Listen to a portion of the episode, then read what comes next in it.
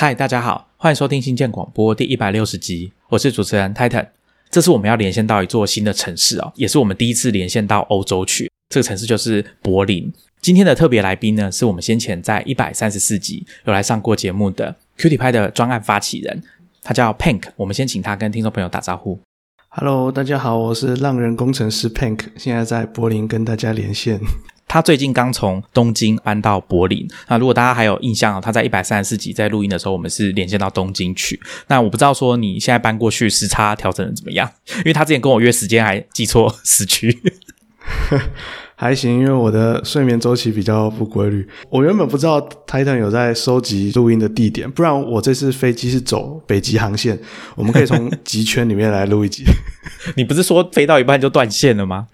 我我们的网络真的已经很不稳了。我之前用 ZenCaster，最近几次在录音都很惊险，要么就是视讯画面直接冻结，要不然就是直接就断线，很可怕。所以我觉得应该没有能力在北极的上空完成录音工作，我觉得没有办法。我最近真的是有受到这件事情的困扰了，就是连线品质的问题。如果大家有遇到，刚好也是用 ZenCaster，然后在台湾连线到外国去，有遇到这个状况，欢迎你来跟我分享一下。好，那我们回归正题哦。这次 Pink 搬去柏林是因为工作的关系。那如果大家还记得一百三十四集的时候，他有跟大家讲，他是很欢迎啊。大家通常不喜欢因为换工作搬到很远的地方，像他这次直接从东北亚搬到欧洲的心脏地带啊，中欧的地方，跨得很远。他有说他自己是特别喜欢，因为工作的关系要改变居住的地点，这是很特别的。那他刚好搬去柏林，就让我想到最近在柏林举办的 Super Booth 哦，应该算是电子乐器的一种比较大型的展会活动。那之前我们在 Follow 的一些电子音乐的公司都有去参展，那最近都有陆续看到一些他们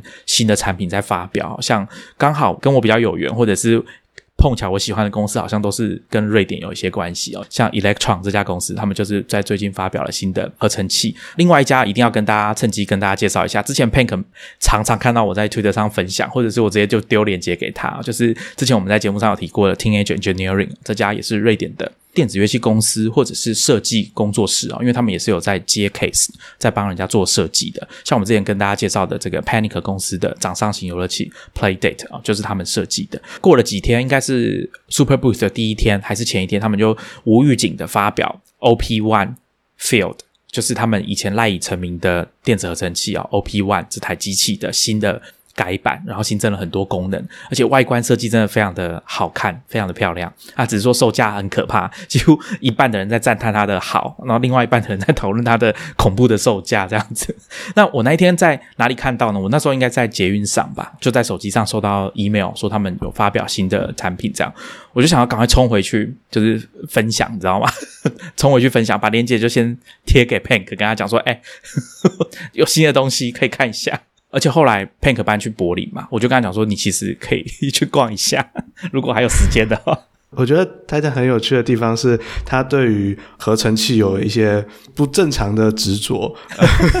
对啊，因为我其实不会音乐啊，但又对于合成器的，就是各个产品，然后还有他们的就是发展，又又非常的关注。我觉得挺有趣的，会让我想到一个瑞典艺术家叫做呃罗菲胡天，他做了很多外表非常类似 Autumn Punk 或根本是架空平行世界的实体艺术作品，然后它都有那种合成器的实际的功能，我觉得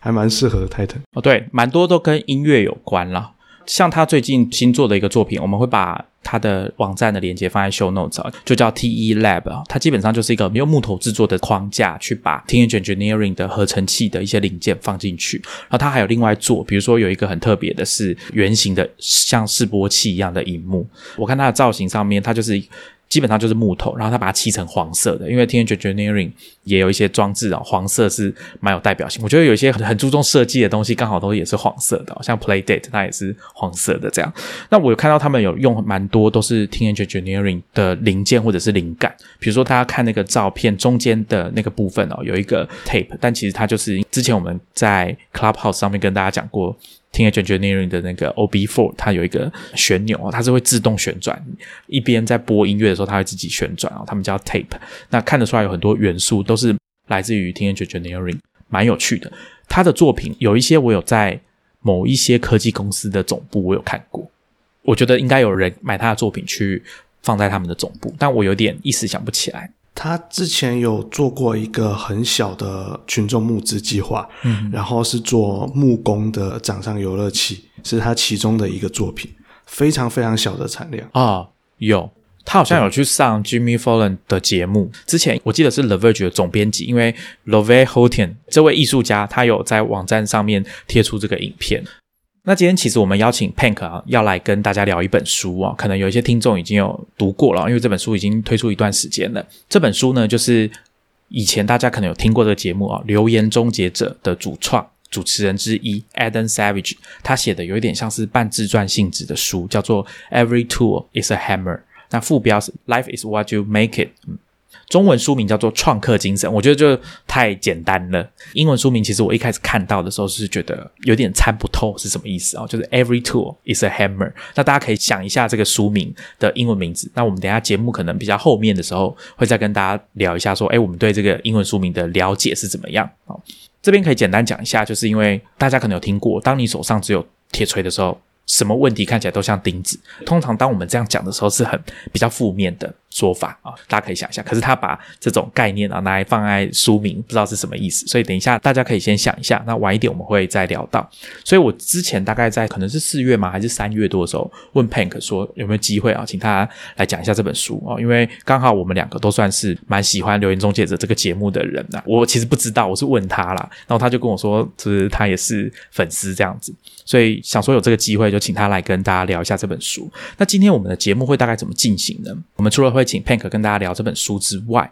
哦，因为这本书我刚刚有说是半自传性质的书，所以 Adam Savage 在这本书里面呢，除了讲到他自己的生平啊，就是他以前从剧场到电影特效公司专门去做模型，还有以及他自己出来开工作室跟这个 Jamie。一起做留言终结者。那到最近这几年，他专心在经营自己的 test.com，在 YouTube 上面应该有一个自己的频道，也是好几百万人订阅。我觉得非常的有意思。等一下会再跟大家聊。那邀请 Pank 来呢？我觉得还有另外一件很重要的事情，就是他自己也是一个闲不下来，会一直动手做东西的人。所以刚好自从上一次一百三十四集，请他来跟大家聊 Qt 拍到现在啊，也才不过就是过几个月，他已经又完成了两个他闲暇时间。做的这个业余的专案，我不知道他没公开的还有哪些啦。但是光是我们今天要聊的这两个都有上过 Hacker News，我觉得蛮酷的。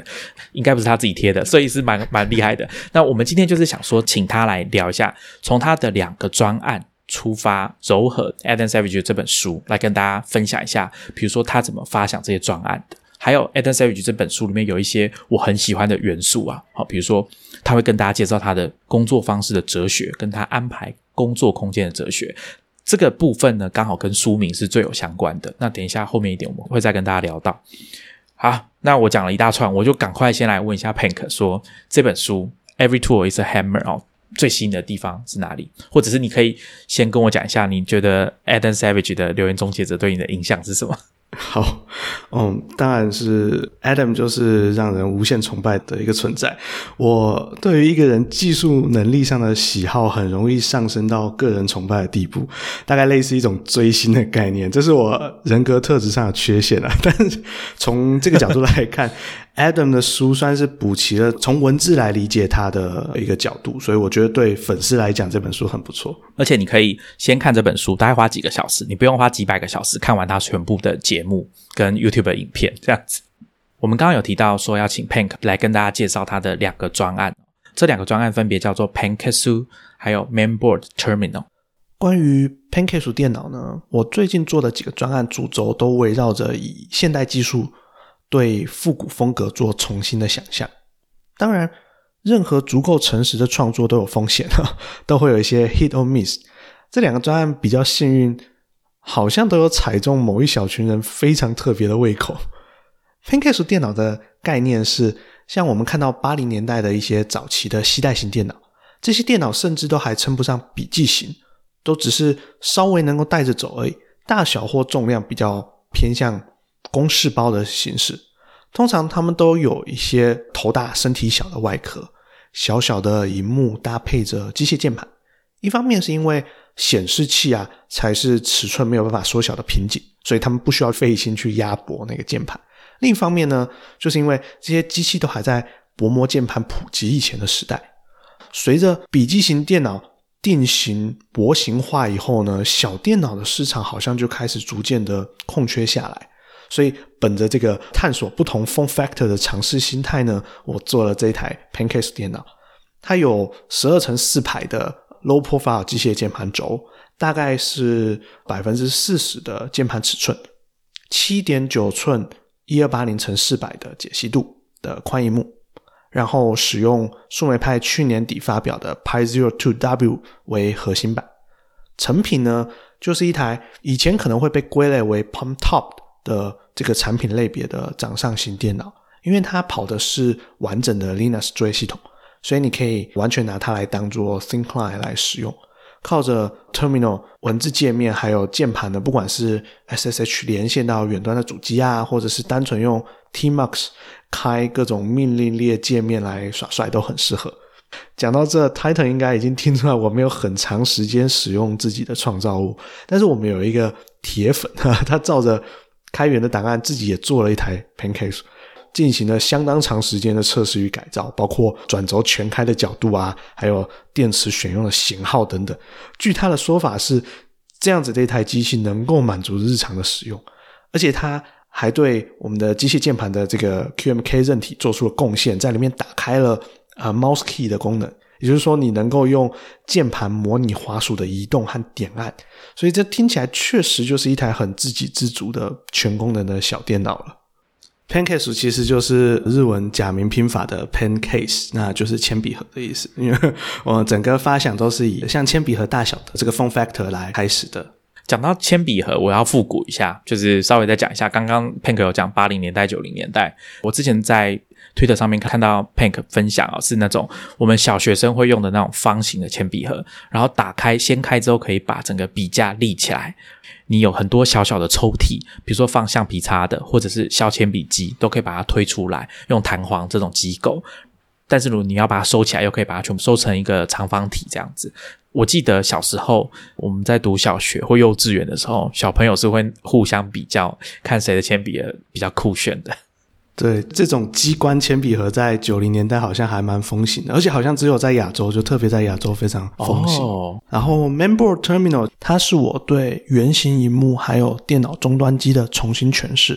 对于受到 Hacker 文化熏陶的我们这一代工程师来说呢，有荧幕、有键盘、有 Command Line，要建构有生产力的环境就已经足够了。更何况呢，它搭配的键盘用的是 Prionic 这把十二乘五排的。五十九键的机械键盘，它比 Pancake 足足多出了十一颗按键，生产力的提升可见一斑。至于为什么有对圆形荧幕的执着呢？故事要说回一九六零年的时候，，DEC 啊，就 Digital 这家公司呢，推出了一台叫做 PDP One 的电脑，它刚好有着一零二四乘一零二四解析度的十九寸圆形 CRT 荧幕。要知道，PDP One 是塑造骇客文化非常重要的一台机器，历史上第一个电脑游戏《Space War》太空战争呢，也是从上面开发出来的。所以我在拍摄 Member Terminal 的 demo 照片的时候，特别去找出了《Space War》的原始码还有模拟器，让它能够在现代的硬体上能运作。当然，PDP One 的机器本体它是比冰箱还大，大概有七百多公斤，所以 Member Terminal 的机身灵感来自于其他的科幻作品。我想。今天还有一件事情想要先跟大家谈一下，就是这本书叫做《创客精神》。那我们每次在中文讲到创客，大家想到对应的英文都是 maker。可是呢，如果大家有听我们一百三十四集哦，你就会知道说，其实 Pink 他比较喜欢 hacker 这个词哦，他比较不喜欢被贴上 maker 啦、创客的标签。但是他也没有跟我说，Titan，请不要在节目里面讲到 maker 哦，不然他就不录了之类的哦。没有，所以我们今天就可能这几个字会互相交替着去使用啦。好，跟大家解释一下。那这本书叫《创客精神》，Adam Savage 在这本书的一开始哦，有有跟大家介绍说，他当时小时候触发他的第一个让他想要去做的专案是什么，还有他常年。大家看这本书哦，贯彻从头到尾都一直会提到，就是他对于电影的道具有一种执迷，就像刚刚 Pink 说，我很喜欢看什么 t e e n g e n e e r i n g 的这个产品一样。但 Adam Savage 这个执念应该比我强一千倍啊！他是会去把电影里面的道具把它做出来，而且他做的方式不是透过他自己在电影特效界的人脉直接去把那些答案问出来，不是他从小就是自己去量测，自己去想办法收集资讯，或者是上网跟其他的影迷交流，那大家一起想办法把这个东西做出来，甚至同一个道具他会。制作好几次，然后慢慢的改装演进。比如说，他在书里面常常讲到的《Blade Runner》，在《银翼杀手》这部电影里面，好，就是主角有一把算 pistol 这种手枪，他就做了三次，然后甚至到最后，他是直接去买真枪来改，然后把一些零件把它拆解组合，这样子完成。看到这边，我就会想到说，也许可以请 Pank 来跟大家分享一下，当初他一开始哦，我要来做一些什么实体的东西的第一个专案是受到什么事情的启发。我我要先补充一点，就是《银翼杀手》里面的那把 PKD Blaster，它不是个普通的 pistol，它是叫做 PKD Blaster，它是一把 非常传奇、非常有象征意义的电影道具枪。无数的道具制作人都尝试去复制过它。所以，好，那我就现在聊一下我怎么启发我做第一个专案。其实很巧合，就是 Adam 在这本书的第一章里面就提到，他有一个经营 cosplay 道具制作公司的朋友啊，叫做 Bill Durant。那我在很多年前就看到他频道叫做 Punished Props 里面的一个影片，那他在里面很简短的介绍说，怎么从游戏画面抓图，然后把这个抓图汇入 3D 建模软体里面当做参考图片，然后怎么实际去建模，怎么 3D 列印，怎么。表面处理包含怎么去加补土啊，怎么打磨啊，然后用细胶对它做翻模，再用树脂灌模，然后再把喷漆来完成一个游戏里面道具的这一系列的工作流程介绍了一次。那时候我只是刚接触三 D 印表机，我才知道说哦，原来一个人一条龙的生产可以达到这种高度跟作品的完成度，当场就被 Punish Prop 圈粉。对，不是要打广告，但他们网站上有卖那个三 D 建模，还有制作道具的教学，这超棒，我都有买。后来我在做自己的 project 的时候，也倾向就是自己走完一整套这样的一个制作流程。之前 Pack 跟我分享 Bill Durant 的频道，我就去看嘛，我之前不太知道他。我对其中一个专案印象非常深刻，就是他在做《Fallout》这个游戏里面的其中一个道具哦，应该叫 Pip Boy 哦，一个算是可以套在手臂上面的这种运算装置，里面有很多机关，可以让它完成很多事情啊。我没玩过那游戏，对这个不熟，但是我看那个影片，我真的就是可以拿来配饭，直接从头到尾把它看完，满足感我觉得很棒。如果大家对于这种电影或者是游戏里面的道具哦，实体化之后的模型的。组装或者是甚至到改装的地步，大家可以去看一下我们 show notes 的影片哦。他运用了蛮多自己的巧思，他把很多本来这个厂商根本就没有设计的东西，把它做得非常的栩栩如生。比如说电脑的荧幕，大家现在看我们的这个节目的封面哦，可能可以看到我们帮大家附的一张图，大概是这个机器的长相这样子。Bill d u r a n 他做了非常多的改装，包含荧幕啊，然后灯泡啊，然后还有开关，甚至还有他去找了一个蓝牙喇叭，把它塞进去那个装置里面。我觉得这真的很酷，所以他就可以发出任何模拟这台机器的声音，做的非常的棒，推荐大家去看一下。吃饭的时候可以看。看这种类型的影片要很小心，因为看久以后你就会手痒，然后就会自己开工了。我觉得像道具制作人跟一般我们。广义定义上的 maker 比较不一样的地方是，道具制作人会去加上完成度，他们会去做喷漆，然后会去做水洗，就以类似一种像制作模型的方式来对待他们的成品，所以他们的完成度又会比。大家 maker 做出来的东西看起来再更完整一点，我觉得这点很酷。对，他在我们刚刚讲的这个 P Boy 的这台装置的那个影片里面，大家组合完上漆完之后，他会帮他做一个我们讲模型的制作，应该叫旧化嘛，就是他会再帮他做一个已经看起来有使用痕迹的这种感觉。那 Pank，我想问一下，从你看了 Bill Duran 这个影片启发你开始动手做一些东西，而且是很比较认真的在做那种东西，之后到现在大概已经过了几年？应该有个七八年，我回去查了一下我的那个 Patreon 的赞助记录，因为那时候被圈粉，然后马上就开始每个月赞助他。对，大概有七八年了。哇哦，你这样累积下来的作品应该是很多。我们上次在一百三十集有跟大家讲嘛，请大家去 Pank 的 Medium 上面看他做的，其中有很大一部分是乌克丽丽啊，就是他当初受到 Nuke 这个专案的影响哦，做了很多，而且甚至一度想要把它变成一个生意，对不对？失败了。我们来请他谈一下，通常。都怎么发想自己的专案？因为其实 Adam Savage 他在书里面有提到这个部分，就是说灵感来源是什么。那像我们知道说他的话，以 Adam Savage 来说，他的灵感来源可能就是电影跟电视剧啊，还有 Bill Duran 的话，可能就是游戏吧。对我来说的话，我常常会看到个，比如说概念设计的图，或是啊像游戏或科幻作品里面的装置，然后我就会想说，如果要把这个机器带到现实世界，需要怎么做？如果真的要把这东西做出来，会需要哪些零件，或用什么样的技术来达成？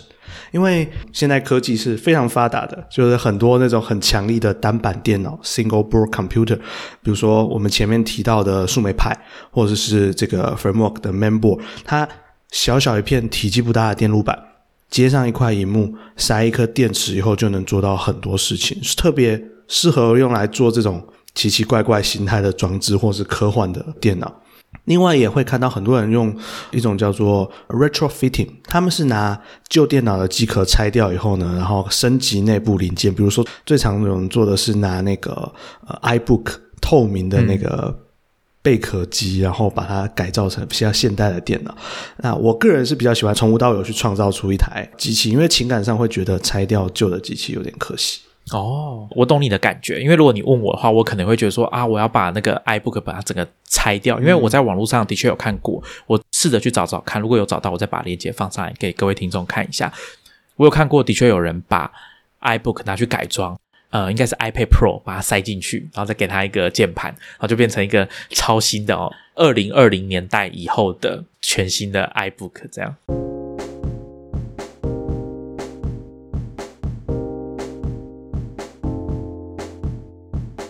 那当一个 maker 他有了灵感之后，他就开始想要动手做了嘛。那在书里面，Adam Savage 他在第二章里面有讲到清单这件事情。他说他在做一个专案哦，他开始决定要做之后，呃，会做一些事情嘛，比如说事前的调查呀、画草图啊等等啊。这个部分有专门的一篇在讲用纸笔画图这件事情。他认为这件事情是需要练习的。接下来开工之前呢，有一个动作就是要列清单。他在第二章里面有跟大家讲到清单的妙用。那在这边他有推荐另外一本书啊，是一位叫葛文德的医师写的啊，叫《清单革命》。我在这本书看到时候，我就顺便去把那本书也找来读了一下，这样子，那推荐给大家。Adam Savage 在第二章讲到清单，所以我就好奇啊，说 Pank 你在做事前准备的时候你是怎么做的？事前研究怎么做？你也会列清单吗？你会做到多么的详细、多么仔细呢？清单很重要，特别是说，如果我们要制作可以真正使用的电子产品，你围绕着几个功能啊，比如说你的电池模组，比如说你的电压的升压模组，然后你的充电模组，这些用到电能列出来就跑不掉，这些是一定必须要有的元件。那另外一个重点就是，每一个专案我们会想要在里面加入一些比较独特的挑战嘛。比如说，Pancake 这个铅笔盒独特的零件就是它的自制的呃键盘的电路板，因为我们要使用一个比较冷门的一个机械键盘的轴，转轴的地方呢，我们使用了 Game Boy Advance SP 的转轴。另外像是 Mainboard Terminal 终端机的话呢，我们就用到一些比较不常见的圆形的显示器，这些独特的挑战就会带来需要采买的独特的零件。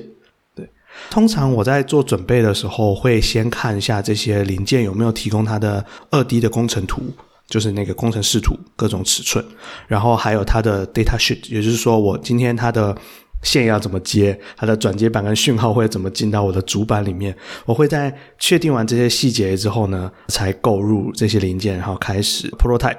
用这些零件先接一些简单的电路，可能是不用焊接，可能是接在面包板上，然后看看这样子的 prototyping 是不是能够正常运作。然后如果可以的话，呃，才开始会进入机构设计的部分。那机构部分倒是蛮容易边实验边下手的，所以我的准备就会做到这里。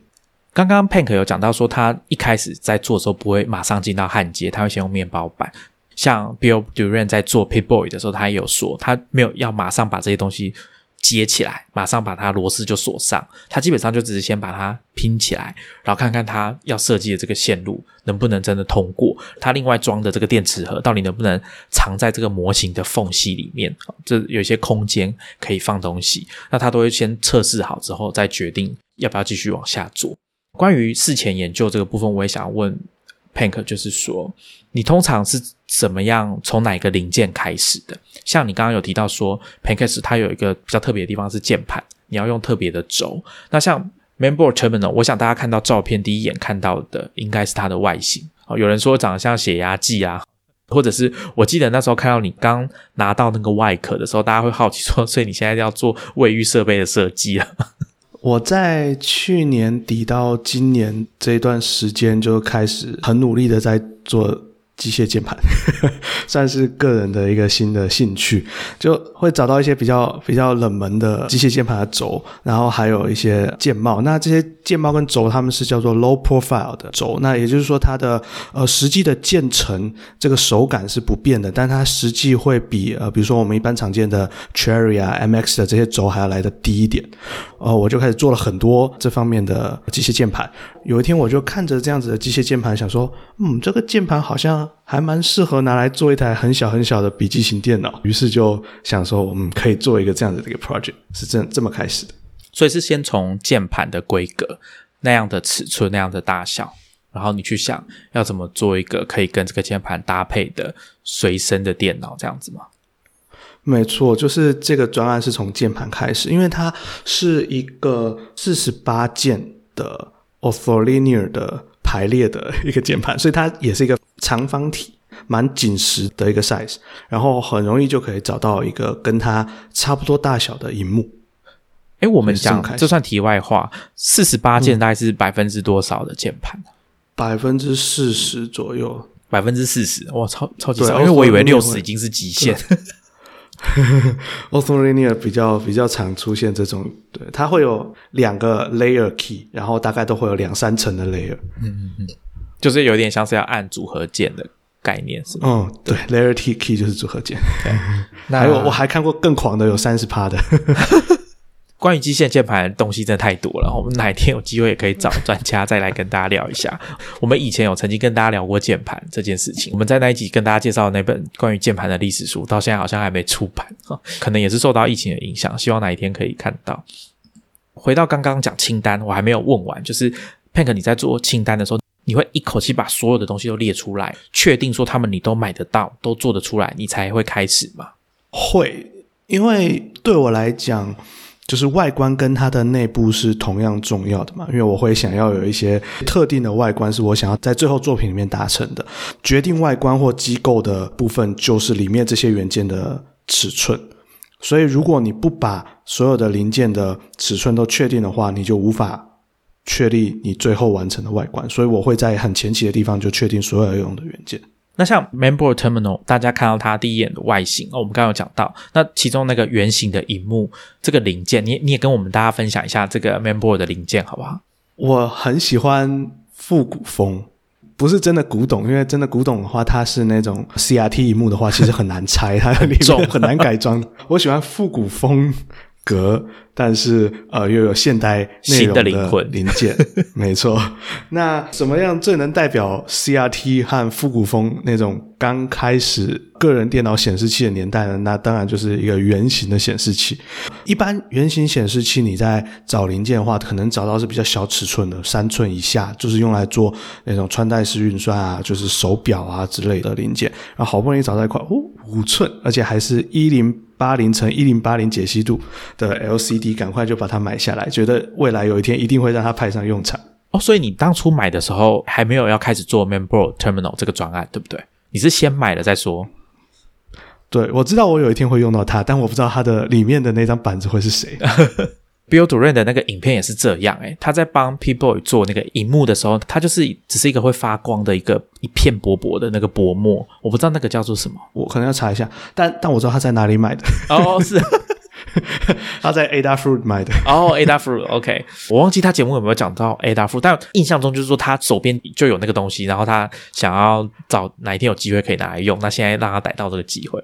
我们刚才讲这个 Bill Durant 同一支影片里面，他也是啊讲到说。有一个零件，他早就已经买好放在那边了，那一直在等待这个使用它的机会哦。所以那次影片就讲到说，他把零件拿来稍微做了一些改装哦，他是基本上是把它裁切掉一部分，然后让它放得进去那个模型里面，这个是蛮有趣的。这种心态我不知道大家可不可以理解哦。你在逛街的时候，不管是二手市集还是上网，你看到一个东西真的很特殊的时候，你像 Pink 这样的人，应该就是先说服自己。我应该会用到它，然后我就把它下单买回家，大概是这样。各位听众应该可以理解这种心态。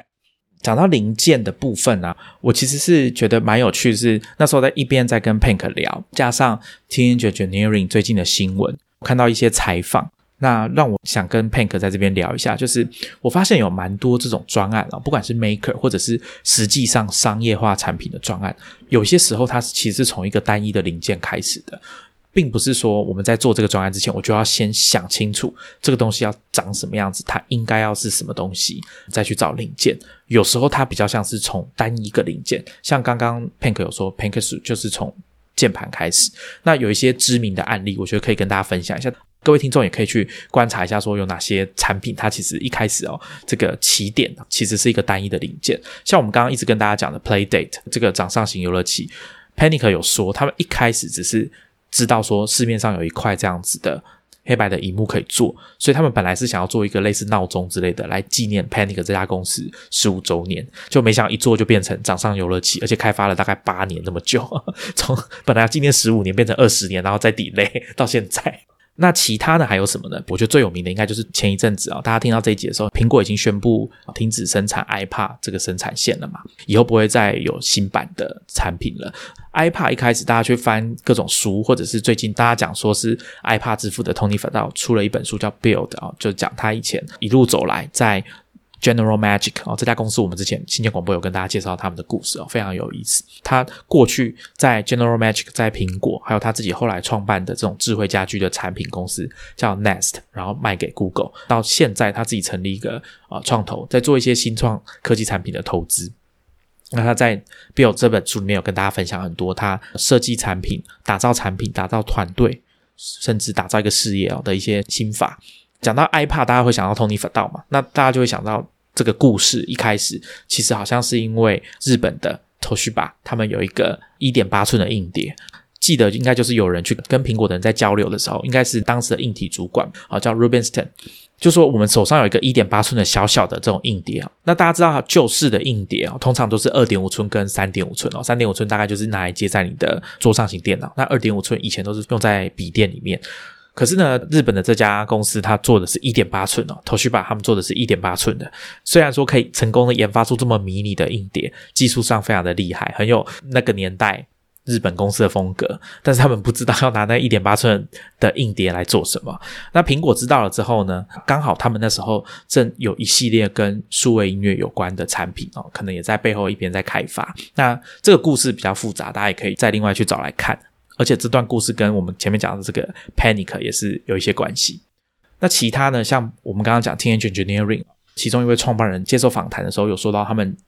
这家公司的开山之作 OP One 这个电子合成器。一开始呢，也是因为他们来台湾，创办人说他有点不太记得，可能是台湾，他们来台湾参加一些这种电子零件的展会的时候，看到一块荧幕，所以他们就决定围绕这块荧幕去打造 OP One 这台机器。一开始他们本来想要做的是拿电子计算机的液晶荧幕来做 OP One 的荧幕，那他们后来是发现了啊，有台湾厂商在做这种比较先进的彩色的液晶荧幕，而且是解析度比较高的哦，他们决定要围绕这个东西来设计 OP One。我刚好是听到 Pink 在 Twitter 上面分享说，他的 Pink 跟 Mainboard 的专案会让我想到说，哎，好像有一些专案它的起始点其实跟我们一般以为的不太一样。那我们刚刚讲完列清单、事前准备，还有甚至专案的起始点哦，可能就是一个特殊的零件这样子。我记得 Pank，你之前是不是有开玩笑说，如果你要让工程师做什么东西，你就把一个零件丢给他？对，什么主机板、开发板直接丢给人家，他就会帮你做一个东西出来。我们在呃，就是 Qt 牌这个产品出来以后，我们也有捐很多硬体给，就是开放源码社群的工程师。那当然，用意就是说，哦，你可以可以拿这个机器来，就是当成新玩具，然后可以继续研究你的呃你的开源专案。对我嗯发现这是一个非常有效率的 的一个方法。哪个部分非常有效率？就是让开源的软体在在新的硬体上运作，这是一个非非常有效率的方法。对。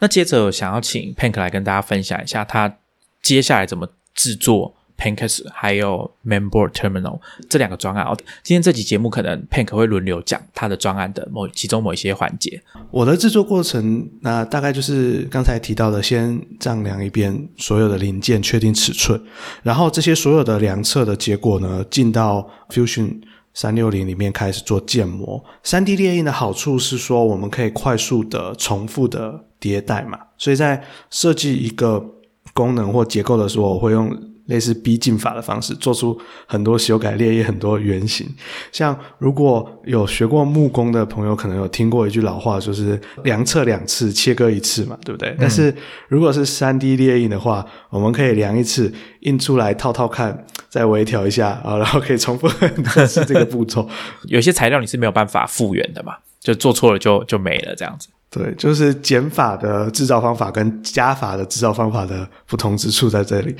在最后确定所有的结构跟尺寸以后，我们才会开始把最后完成猎鹰的成品打磨跟喷漆，或者是说有一些外壳你想要做的特别漂亮的话呢，就会送到那种专门做光固化猎鹰的公司，你就会得到比较漂亮的猎鹰的成果。我在 Adam 他比较早期的一个影片里面听过他讲过一段很让人印象深刻的话。他说：“我不需要知道完整制作这个东西的所有的步骤，我只要努力完成到我知道我下一步要干嘛就可以了。”我觉得这个顺序跟我不太一样，因为 从建模开始着手，等于逼着你要把专案的里里外外都想过清楚想过一遍。真正开工的时候，你的细节大概都已经计划好我觉得严格来说，因为 Adam Savage 他的背景的关系，他习惯制作这些道具的方式，比较不像是你习惯那种三 D 建模的方法。他好像比较习惯用实体的材料，金属啊、木材、布料、纸板去拼装，所以他可能比较能够说，我不用一开始就全部都想清楚，可以这样讲。对他要用的素材一定是比较多，因为他毕竟是像他跟 Jamie 都是那种老派的道具制作人嘛，或电影场景道具的的制作人的那种匠人。那他在影片里面非常强调过，他最自豪的能力就是他把质感给带出来。那你会想要把一个物品的质感带出来，你相对应的你要用到很多不同的材质，不同的材质就会逼迫你用各种不同的处理的工法。那跟你纯粹三 D 列印然后喷漆是完全是不同的两个世界。他还有提到一个点，就是有一个大家都呃容易忽略的细节是微缩模型要怎么做出那种规模和尺寸的感觉，那是他很擅长的能力。我觉得可以趁这个机会跟大家补充一下，就这本书的结构好了。这本书虽然是 Adam Savage 他的有点半自传性质的书，但它里面还是有一些章节，我觉得很有趣。它是特别。挑出一些材料跟工具来跟大家介绍。那有一部分是他的工作方法，比如说刚刚 Pank 有分享嘛，就是不同的质感、不同的材质，它的特性是什么？那要针对这些特性去处理。那他在书里面就有一章很有趣哦，大家平常大概不太会买到一本书啊，是有一章专门在跟大家讲螺丝钉。应该在第八章哦，他跟大家讲螺丝钉胜过粘胶哦，他在跟大家解释他自己个人比较喜欢的是那种可以拆卸的这种组装方式哦，就是用螺丝。那粘胶通常比较不可逆哦，就是粘起来之后你要再拆，大概免不了会损毁原本的媒材。原本的装置，他在这一章里面就有跟大家分享各式各样的粘胶，什么样的材质比较适合，他比较喜欢哪一种粘胶之类的哦。我觉得这很有趣，大家可以去翻一下这个部分哦，就会知道说我们平常其实不太会知道说那么多粘胶。其实书里面还有很多章节，像它有一章是在讲榔头、刀片跟剪刀，还有一章第十一章在讲厚纸板哦。它讲的是说，当你今天是一个 maker 的新手，或者是你只是想要做东西，那有一些素材是很适合新手入门。那它有一些特性啊，像厚纸板这个东西，它可能兼具了一些特质，然后也不会太昂贵或者是难以处理。比如说，相对金属跟木头啊，厚纸板就是好处理的很多。关于这个专案的制作方法，我对 Adam 的书里面印象很深刻的一个段落是，他有跟大家强调说，当你要制作一个东西的时候，他自己个人的习惯，他会一开始就计划要做好几个。假设他今天只需要一个这个零件，他会在准备材料的时候就准备好几份。那一方面当然是备用嘛，像刚刚 Pank 有跟跟大家解释，加法跟减法的制作方式会有一些不同。那减法的有时候不小心剪错了，没办法粘回去的时候，你就需要新的材料。但是 Adam Savage 他讲的这个观念算是另外一个层次，他的意思就是说，当你在做一个东西的时候，你先做一个，然后再来做第二个。再做第三个，这个过程会让你对不管是素材还是制作过程，甚至成品的结果都会有很大的影响。你会等于是越做越好，那同时也可以当做一个备援的机制。这个部分在他的 test.com 的影片里面，我记得以前刚进去他的 YouTube 频道的时候，我就先选一个最热门的哦，好像有一个四千万的观看次数，就是在做算是有弹性的球，它叫 Nerf Ball 哦，这种玩具枪哦，它要做一个可以射出一千发子弹的这个弹夹要怎么做？那他那时候的确就直接做了两个出来，他就是要做一个备用的啊。他本来有点像是设计错误啦，他本来想要做两个，但是后来发现只要做一个就够了。但是他他还是把两个做完，而且在影片里面你会看到说他第二个是做的比较利落、比较好看，光是那个亚克力的切割就比较好看，就比较漂亮。那 Pink 我不知道说你在做你的专案的时候，你也会考虑到说，比如说备源的材料啊，或者说哎先制作看看好不好？比如说像。我记得之前就有看过你在应该是 Twitter 或者是 Facebook 上面分享你在试做那个键盘试做的过程，会就是备用的材料是一定要多准备几份的，因为焊接首先是一件很不可逆的事情，有可能你就把它焊坏了或什么的，然后或者是你今天就是手一滑，你有可能把什么东西烧了或是短路，这都是有可能的。那另外我们刚刚有提到过，就是说我们先做好。原型制作就是在没有组装前做了 prototype，但有可能在你把它放到外壳里面或实际把它组装起来的时候，中间可能会出什么意外，也都是有可能的。所以多准备几套零件是我觉得是非常必备的事情。像键盘的话，因为做的是自己定制的电路板，所以它的最小的应该说 MOQ 嘛，它最小的订购量就是五片电路板。那所以我们就准备了比较多套的零件来做它。那经过很多大家在我们节目上听不到的段落的讨论哦，我有感觉到 Pink 很想要讲一下键盘，他在制作键盘键帽上面的一些过程。我是偶然在一个很隐蔽的论坛里面看到一个方法，就是有人说我可以用镭射雕刻机的方式来做键帽上面文字的印刷。通常我们键帽上的这些文字印刷有两种做法，一种就是热升华。就是类似那种热转印贴纸，但它不是，它是热升华的呃墨水。它在加热之后呢，这个部分融进了键帽表层，那所以它比较不容易被手指磨掉，可以做出一个漂亮的效果。另外一个比较贵的方法就是叫做 double shot。double shot 就是它在射出键帽的时候，它有两种颜色的膜，然后让它是分别以两种颜色方式成型，然后最后让你看出这个键帽的印刷。这两种方法其实都不是一般人在家可以轻易完成的事情。可能热升华有些人可以这么做啊，但是还还是蛮蛮麻烦的。然后看到说，嗯，原来用一个很便宜的镭射雕刻机就可以溶解呃一些色粉在键帽上，然后我就非常感兴趣的，就是买了这样的装置，然后来做了这样的实验。那结果呢？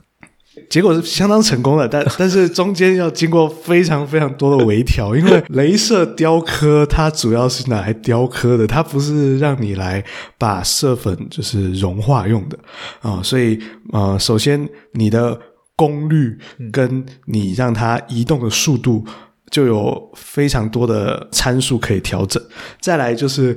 什么样的色粉可以融化在键帽的表面，然后出现很漂亮的结果？就是要经过各种实验。在这里跟大家说一下，最棒的结果就是那种指甲彩绘用的亚克力色粉，所以应该算是比较好取得的材料，比较好取得也比较容易加工。对，就只要拿一个小水彩笔在键帽上轻轻的刷上一层色粉，然后拿去做镭射雕刻，你就可以拥有自己印刷的键帽。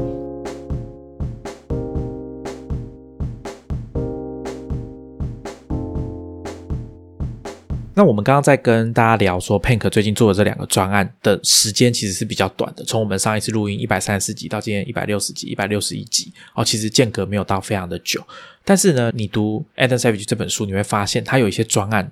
动不动就是三年、四年，哦，甚至更久的时间。我觉得这件事情很有趣，就是大家对于时间的感觉。的这种急迫性啊，或者是耐心不太一样，因为其实我觉得很有趣，就是 Adam Savage 在书里面很前面他就说自己是一个没什么耐心、比较心急的人，但是他却可以有一些专案，他可以容许他，可以容忍他，或者是因为他本身太忙之类的，我们不知道，可以拉很长的制作时间。但是 Pink 好像会在比较短的时间内把他的专案全部都做完，是这样吗？对啊，因为制作玩具对来说是舒压。就是压力有它的周期嘛，忙的时候就特别想要开工做一些 project，然后闲的时候就会稍微缺乏动力。从去年到现在刚好是工作转换期嘛，压力比较大一点，所以就完成了比较多的东西。因为想要做的都是我真正想要的机器，所以会蛮想把它在特定时间之内完工的。就有点像是小时候拿到模型，不管复杂还是简单，都想要在周末赶快把它组装起来的这种感觉嘛。不要说小时候，现在拿到乐高也是一样的，马上没日没夜开始装。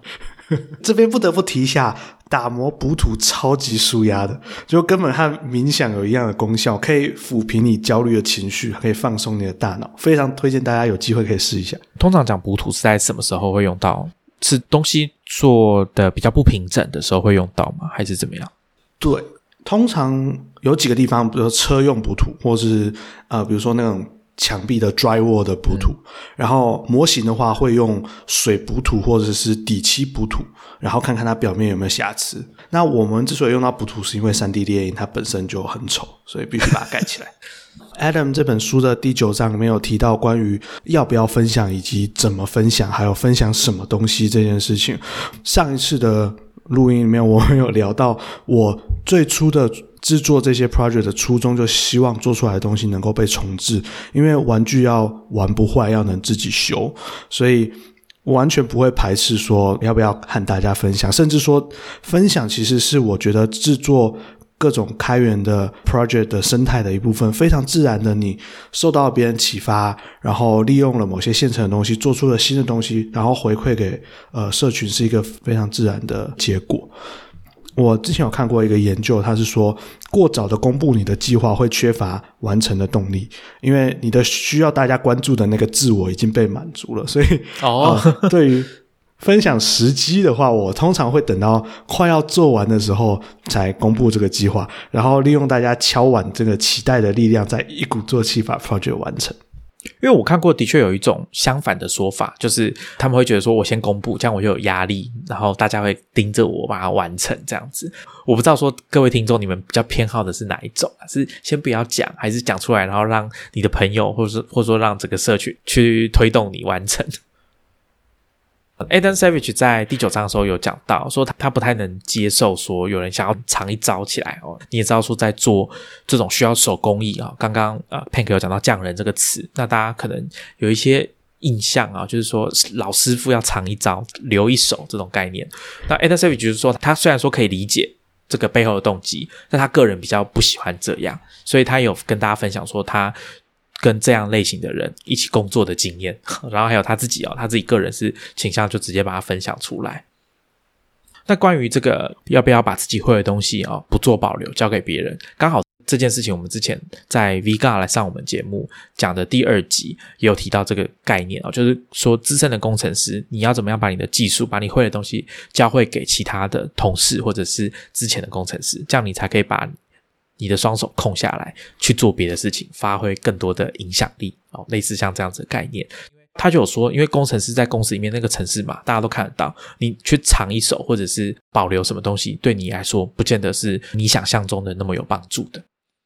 那接下来我要请 Peg 来跟大家分享我自己个人是非常感兴趣的几个部分。Adam Savage 在书里面有提到说，他有一支万用钱是他不会离身的。他送了一把这样的万用钱给他的儿子，然后两个人一起打造一个收纳这个万用钱的一个套子哦，可以挂在穿过皮带挂在裤子上面的那种。那万用钳呢，就是一个大家可以想象，就是像一个钳子的东西。那只是说他把它做的有点像瑞士刀，或者是你要说蝴蝶刀也可以。经过一些折叠跟收纳，里面会藏很多不同的。工具啊，比如说像剪刀啊、一字起子啊、十字起子啊，或者是刀片等等的。哦，那这个叫万用钱。我那时候看了书，还要去 Google 一下，因为我其实不知道这个是什么。看了之后发现，哎，我好想买一把。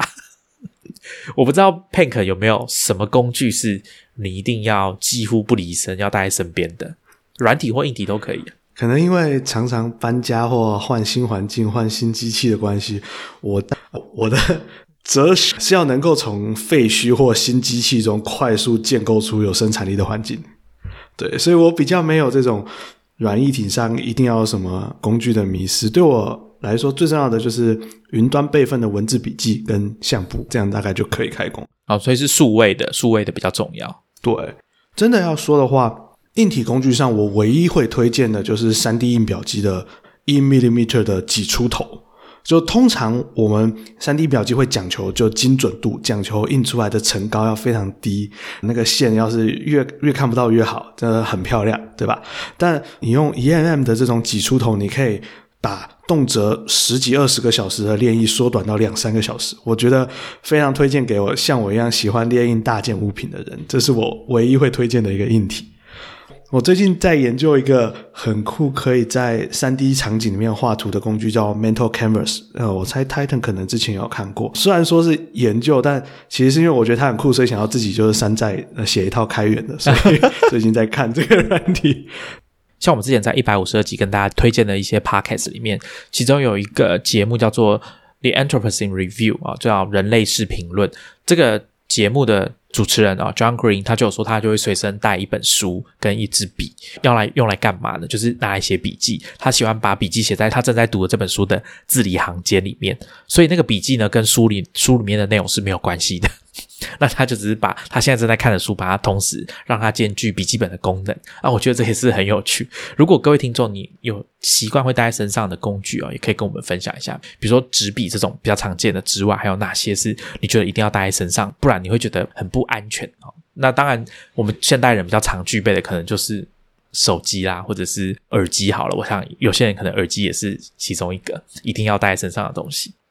刚刚 Pink 有讲到三 D 猎鹰嘛，他推荐大家可以去了解一下 EMM 的这个喷头。刚好我刚刚前面有提到说，Adam Savage 在书里面有提到很多关于各种媒材的探讨。我觉得可以趁这个机会请 Pink 来跟大家聊一下，因为我们的节目大概比较少有机会啊，请来宾来跟大家聊实体的材料到底什么是什么啊，请他来讲一下。因为大家不知道从刚刚这样听下有没有发现，其实 Adam 的风格或者是跟 Pink 的制作习惯其实是有蛮大的差别哦。一边你跟大家想象是三 D 猎鹰的，那另外一边是传统的媒材为主。那我不知道说 Pink 你在读这本书的时候，你看他写那些材料，你你的想法是什么？一直把我自己跟 Adam Savage 相提并论，感觉蛮害羞的。但是我的确是可以从他的书还有他的那个 Test.com 里面的影片看出一些比较根本上的差异。比如说，我们是很尝试用 3D 列印，然后喷漆完以后就结案。做完的这种这种方式，刚才海腾提到，就是你电影道具，或者说他真正今天想要做出自己想要 cosplay 的一个道具，他是要去追求那个材质，追求那个质感，所以他不常直接使用三 D 列印的元件。我看过他有一集在做那个 Mandalorian 的来福枪的时候，他甚至是先三 D 列印了别人的模型，然后他把那个枪管拿过来。量测了一下这个枪管每一个部位，呃，该有的尺寸以后呢，再拿一段铝管直接去车床上，这再重做一遍。所以他的制作方法跟我们的确是不太一样。他很喜欢直接量测实体的物品，然后再去重新自己再做一个。出来这样子，这好像也是常常在他的节目或者是书里面有提到，包含说他在讲厚纸板那一章，他有说，当他买了一栋房子之后，他就拿一把尺啊，开始去量这个房子的格局，然后想办法用这个纸板去打造一个。大概是二十四比一，或者有时候会做到比较大十二比一的这个尺寸的模型出来，然后一层一层把它做出来，就有点像大家在全能住宅改造网会看到的模型哦。大家有印象吗？就是那个东西，他就说他很习惯这样做。那因为这样做的好处是可以让他比较了解他买的这个房子里面的格局跟空间，甚至可以怎么利用。虽然我觉得他的方式以今天的角度来说是比较特殊，因为他等于是跳过了原本。平面图的部分，他喜欢用实体去丈量。已经有设计图，但他不看设计图，他要去量这个实体的物件，然后自己从头来一遍的这种感觉，我觉得也是蛮特别的。那他是强调说，他的这个习惯可以协助他去发现一些他们房子里面比较没有被注意到的可以利用的空间。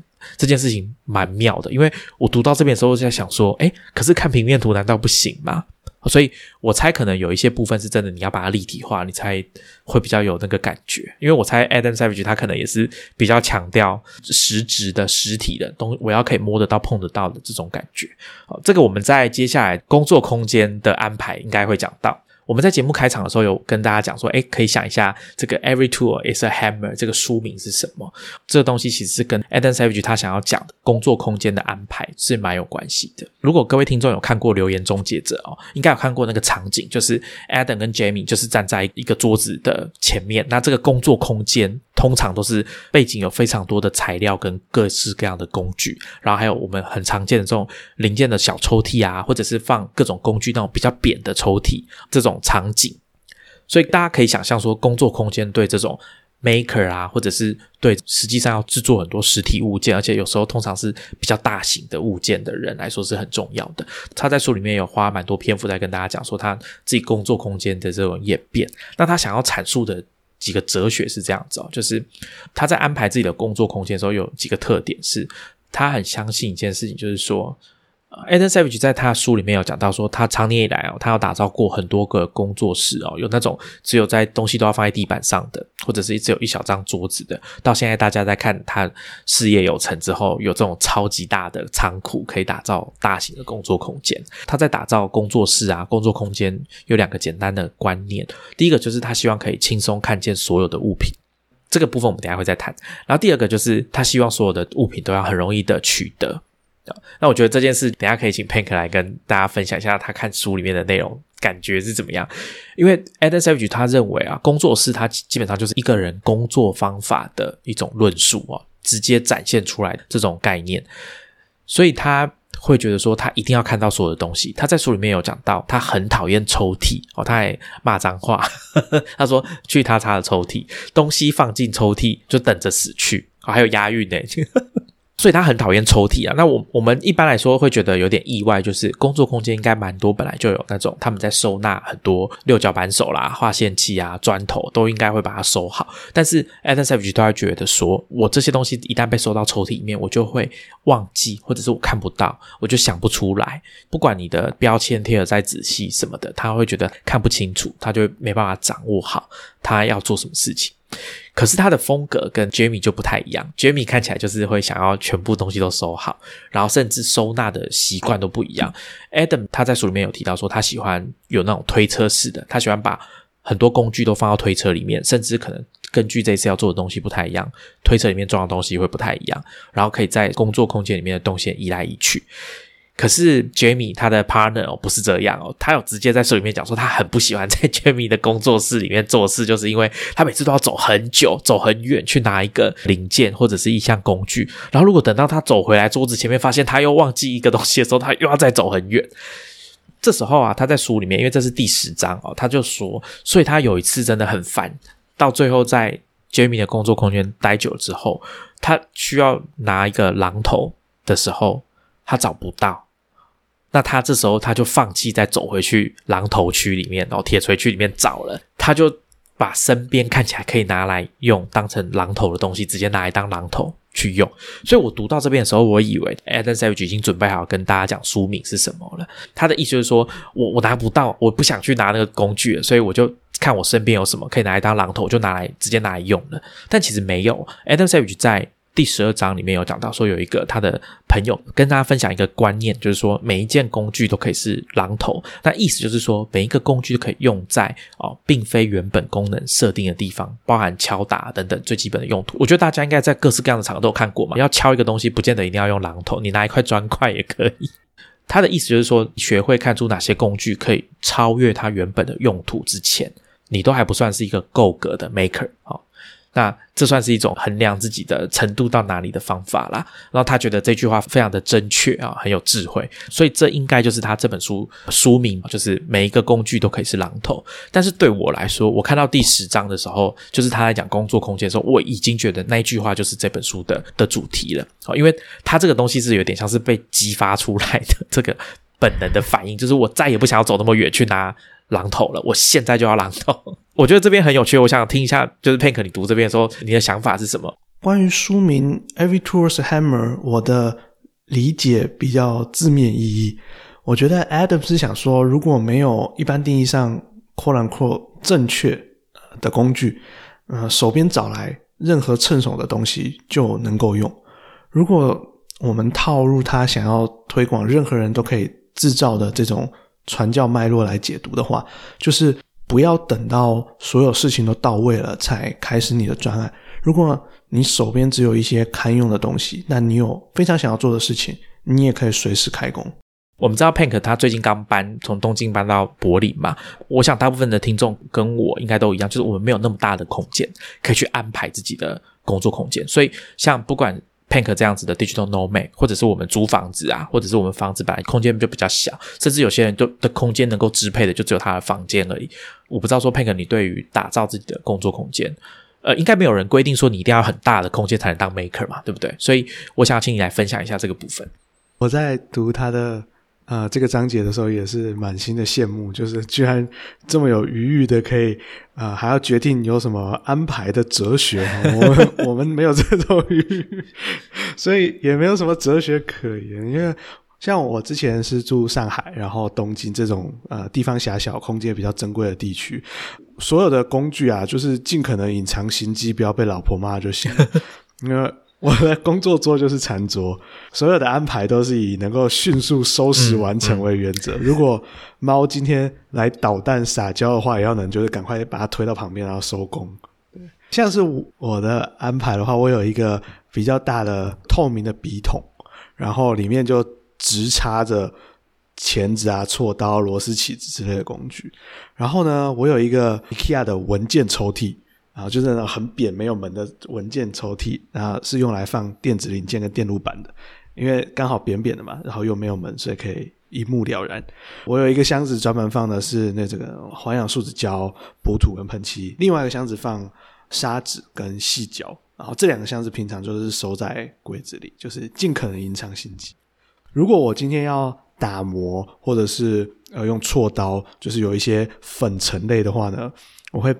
搬一个小凳子，然后坐在垃圾袋里面，然后在旁边就防布好这个施工范围，然后完工以后迅速把整个人跟地板用吸尘器就是清空。如果说要喷漆的话呢，就是用纸箱在阳台喷漆。我想配个分享，都是我们各位听众啊，可以直接拿来采用的这种。应变的方式就是纸箱啊，还有记得要铺地板哦。我想大家有些人做装修的时候，应该也记得，就是要上那个人家讲养生胶带啊什么，再把它全部贴起来，这样子哦，就是要做好这些防护，不然应该会被家人骂。刚刚 Pink 你有一点像是说，你必须要把很多东西藏起来，你会像 Adam 那样说，哦，我没有看到我就不舒服，或者说我会忘记我有这个东西，会这样吗？不会啊，因为零件都在那，然后我有一张。想要做的计划清单，那个那个清单，对对对对对，说的好，对，所以清单这个时候也是很有帮助的嘛，就是你你你那些东西其实没看到，那这样 Adam 应该要自己想到才对，干嘛还说？这边我刚好最近在看，真的同样一支影片，就是有这么多东西可以分享。Bill e n 的那个 P Boy 影片里面，他有跟大家分享说，你在做这些东西，有时候会有很多零件，像小螺丝钉、还有螺帽这些东西，好垫片啊什么的。如果是厂商给你的，就是那个数量可能是很刚好的，它不见得会有多余。所以我们其实，在做这些东西的时候，有时候很担心零件不见。小时候在做模型也是最痛苦，就找不到搭配的，然后真的会很想死，你知道吗？就是就是觉得啊。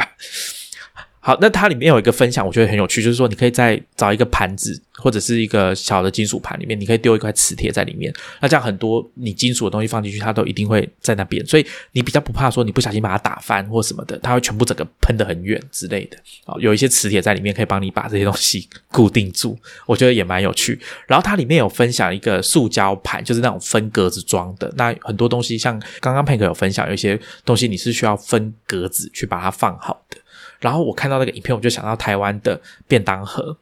那个格子，其实有一些是很适合大家。如果有买过那个便当，里面都有分格嘛，对不对？大概至少会有四格到五格。我觉得那个好像也蛮适合拿来放零件的。怎怎么样？为什么笑得那么开心？就我没有想过这招，可以试。那节目最后啊，还是要请 Pank 来跟大家再补充一下，说关于这本书哪些我们刚刚前面没有讲到，他想要在这个地方跟各位听众分享的。我觉得 Adam Savage 是一个视觉说故事的人，所以文字或者说书呢，可能不算是他的主产。要真的感觉到好好读完这本书，我非常推荐搭配 Tested.com 的影片作为对照。然后，特别是里面有一些相同的主题，比如说刚才我们速度提到《银翼杀手》的 PKD Blaster，或者是《地狱怪客》的 Good Samaritan 的这个这种经典款的道具枪，很多做道具的 YouTuber 呢都会尝试挑战，因为它毕竟是一个比较 iconic 的的一个主题。那大家可以真的是一起找来看，比如说。Blaster 同一个道具，你可以看到不同工作室的人用不同的材质，比如说泡棉、树脂啊、三 D 列印、金属加工，用各种不同的方法做出同一把枪，然后用他们自己的理解来帮这个道具上色，我觉得非常非常有趣，推荐大家找来一起看。我觉得 Pink 讲的蛮准确的，就是我的我读这本书的感想也是这样，因为我们的顺序比较是，我们都是先看过他的影片。然后看到说，哎，有这本书出来了，我们再去找来看。那可能跟一些听众的接触的顺序会不太一样。可能有些人听了我们节目是先看到书，好，那还没有看过 Adam 的影片。那就像 Pink 讲的，我们会很强烈的建议大家在看书的同时，也去看一下他的 Test.com 的频道的，不管是网站或者是 YouTube 的影片，还有其他我们在节目上有介绍到这个 Maker 的影片。因为其实你会觉得说，好像这两个东西，呃，你只看书的话是不完整的。虽然 Adam 可能尽可能的把他以前累积下来的经验，好跟他知道的东西，把它变成文字跟大家分享，甚至还有搭配蛮多大量的照片，但其实这样子不太够。大家可以去看他的影片，去感受一下，就有一点像是我不知道大家以前在学校，我们每个学生都是拿课本嘛，但是老师是有教师手册的，那个影片就是教师手册，你应该要把那个影片也把它包含进去里面，把它拿来看一下，你才会比较知道说哦，原来 Adam 在讲这个。因为他的影片其实有很多蛮有趣的，像我跟 Pink 之前在讨论就聊到嘛，他的左手有一个刺青，他把一把尺刺青刺到他的左手的前臂内侧。那个尺呢有两个刻度，一个是英寸，然后一个是公分，然后里面有不同的刻度。他这把尺的刺青是有实际用途，是个 tool，是个工具。哦，那大家为什么要这样做？我是觉得要不要配给我们卖个关子，叫大家去 看影片？对对，你如果没有看过那个影片，你可能在看其他 Adam 的影片，你会发现他拿到什么东西会先用右手拿去他的左手前臂，就我说刺青的地方稍微比一下，大家可以看一下那个动作用意是什么，我觉得也蛮有趣的。那我们今天很高兴哦，再度邀请到 Pink 来上节目，而且这一次他带我们去另外一个新的城市。虽然我们的节目里面哦不太适合放那么多这个城市的背景噪音，不然大家会应该会听得很痛苦啦。因为其实刚刚 Pink 有提醒我说，他现在在录音的地方附近，呃，不知道为什么，呃，有蛮多这个消防车、救护车在出。经过的那刚好我们运气不错，就是录音的时候没有这个声音的。然后我这边呢是在下大雨，所以我不知道说这个雨声有没有也录进去啊？到时候大家听众可以再听听看。那我们今天很高兴邀请到 Pink 再度来上节目，希望之后有机会还可以请他来聊天。那我们今天就跟大家聊这边，我们下一集见，拜拜，谢谢大家，拜拜。